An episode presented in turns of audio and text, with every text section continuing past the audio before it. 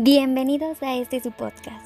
Hoy hablaremos acerca del trastorno negativista desafiante en los niños de 6 a 12 años. En el presente podcast se proporcionará información relevante acerca del trastorno negativista desafiante, ya que causa un gran impacto en el mundo actual el que un niño padezca esta dificultad. Este trastorno hace referencia a que un niño se muestre irritable con su familia o que practique bullying en la escuela, golpeando a sus demás compañeros. Existen muchas causas por las cuales un niño presente TND. Es por ello que decidimos realizar este podcast para que los padres de familia conozcan un poco y tengan una idea de cómo identificar si nuestro niño presenta síntomas de este trastorno.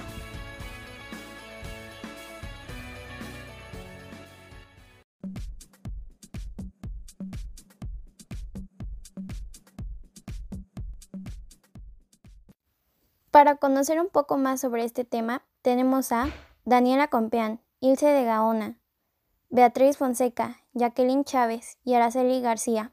Muchas gracias por estar aquí con nosotros. Gracias por invitarnos. Ahora abordaremos un poco más el tema. Dígame, ¿qué es el trastorno negativista desafiante? Es un trastorno de comportamiento. Normalmente es diagnosticado durante la niñez y la angustia o preocupación que los niños y adolescentes que tienen trastorno negativista desafiante provocan en los demás es mayor a la que ellos mismos pueden experimentar. Muchas gracias. ¿Y cuáles serían las principales características de este trastorno en el niño? Son los comportamientos no cooperativos, desafiantes, negativos, irritables e inclusive de enfado que llegan a presentar hacia los padres, compañeros, profesores y otras personas que están en posición de autoridad en ese momento, es decir, los que están a cargo de ellos. Entonces, ¿con esto podemos identificar si un niño padece el trastorno? Así es. Sin embargo, cabe mencionar que se desconoce la causa precisa del trastorno negativista desafiante. Pero una de las teorías del desarrollo nos sugiere que los problemas comienzan cuando los niños tienen entre uno o dos años y medio de edad. Ahora mi pregunta es, ¿cómo se desarrolla este trastorno?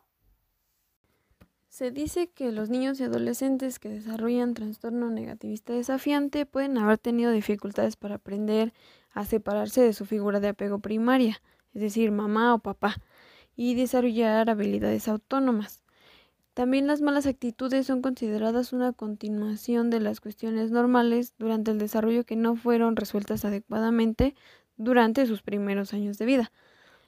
De acuerdo con la teoría de aprendizaje, nos sugiere que las características negativas son actitudes aprendidas que reflejan los efectos de las técnicas de refuerzo negativo, que son empleadas por los padres o personas que están en posición de autoridad en ese momento, incrementando así la frecuencia e intensidad de los comportamientos opositores en el niño. Entonces, ¿existen síntomas para poder identificarlos correctamente?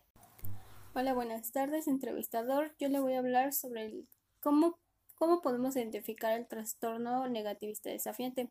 La mayoría de los síntomas observados en niños y adolescentes también se observa en niños que no lo padecen, especialmente alrededor de los 2 a 3 años de edad y durante la adolescencia. Los síntomas pueden ser que tiene rabietas frecuentes, tiene excesivas discusiones con los padres de familia, se niega a acceder a, a las solicitudes de los papás, cuestiona constantemente las normas, se niega a obedecerlas, su comportamiento está dirigido a molestar o enfadar a los demás, es decir, un principio de bullying, culpa a otras personas por su mal comportamiento o los errores que él comete.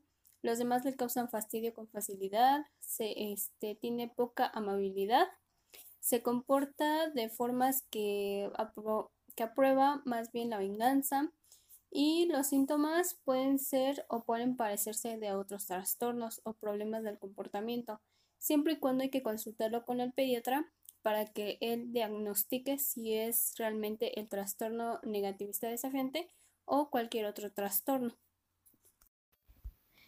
Esos son algunos de los síntomas del TND que se pueden llegar a presentar. Sí, porque ya sabe cómo puede comportarse los niños cuando tengan el trastorno y pueda pedir ayuda. Una pregunta más. ¿A quién afecta y cómo puede diagnosticarlo para darle solución?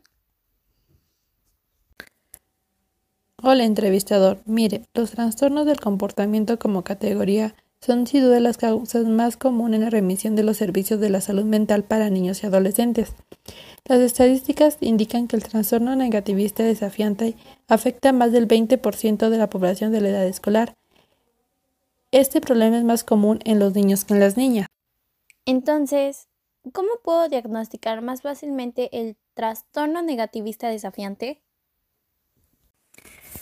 Los padres, profesores y personas en posición de autoridad en torno del niño o del adolescente suelen identificar al niño o adolescente que tiene este tipo de trastorno.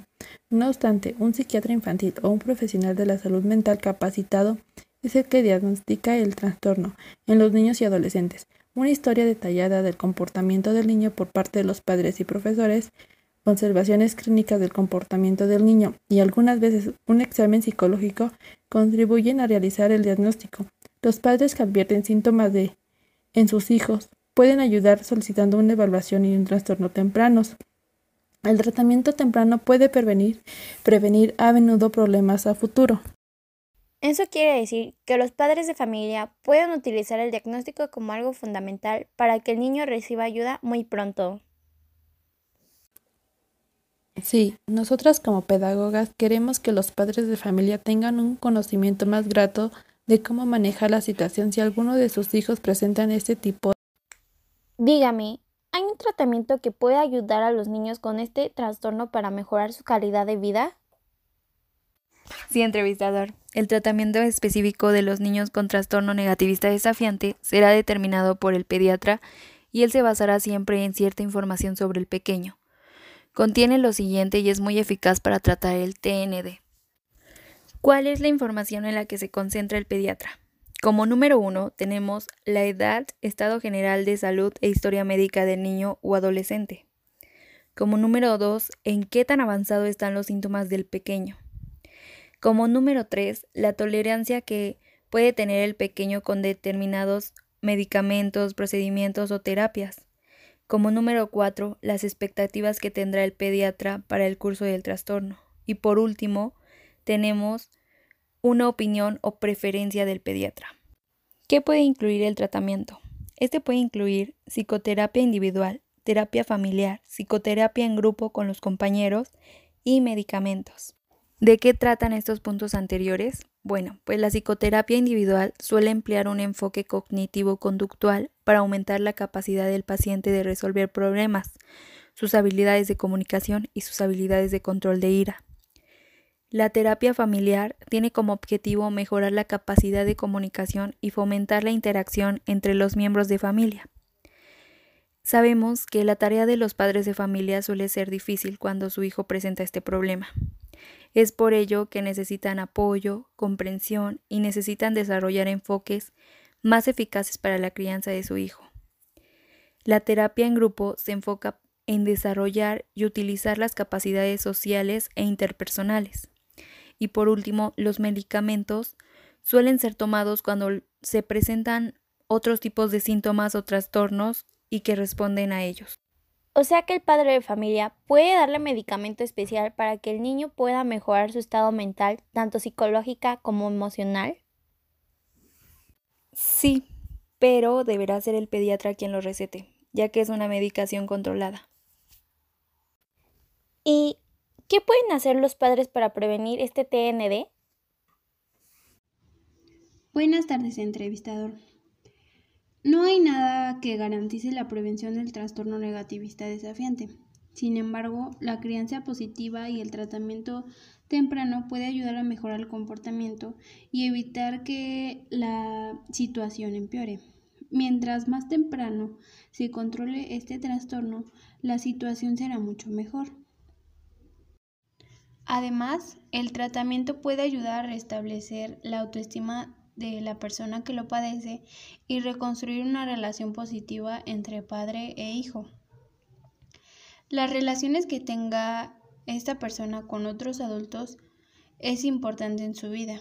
Por ejemplo, con profesores y los proveedores de atención médica que van a atender a esta persona.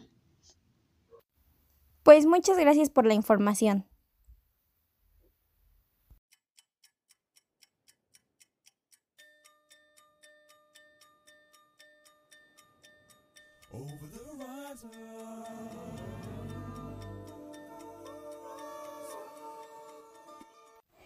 Queremos agradecer su atención esperando que la información sobre el trastorno haya sido vasta y clara.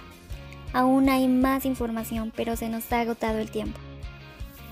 Gracias a que hoy en día se conoce más sobre el tema, la intervención temprana así como la dedicación por parte de los tutores favorecerá el crecimiento, además del proceso del desarrollo del niño o adolescente que tienen el trastorno negativista desafiante para mejorar su calidad de vida.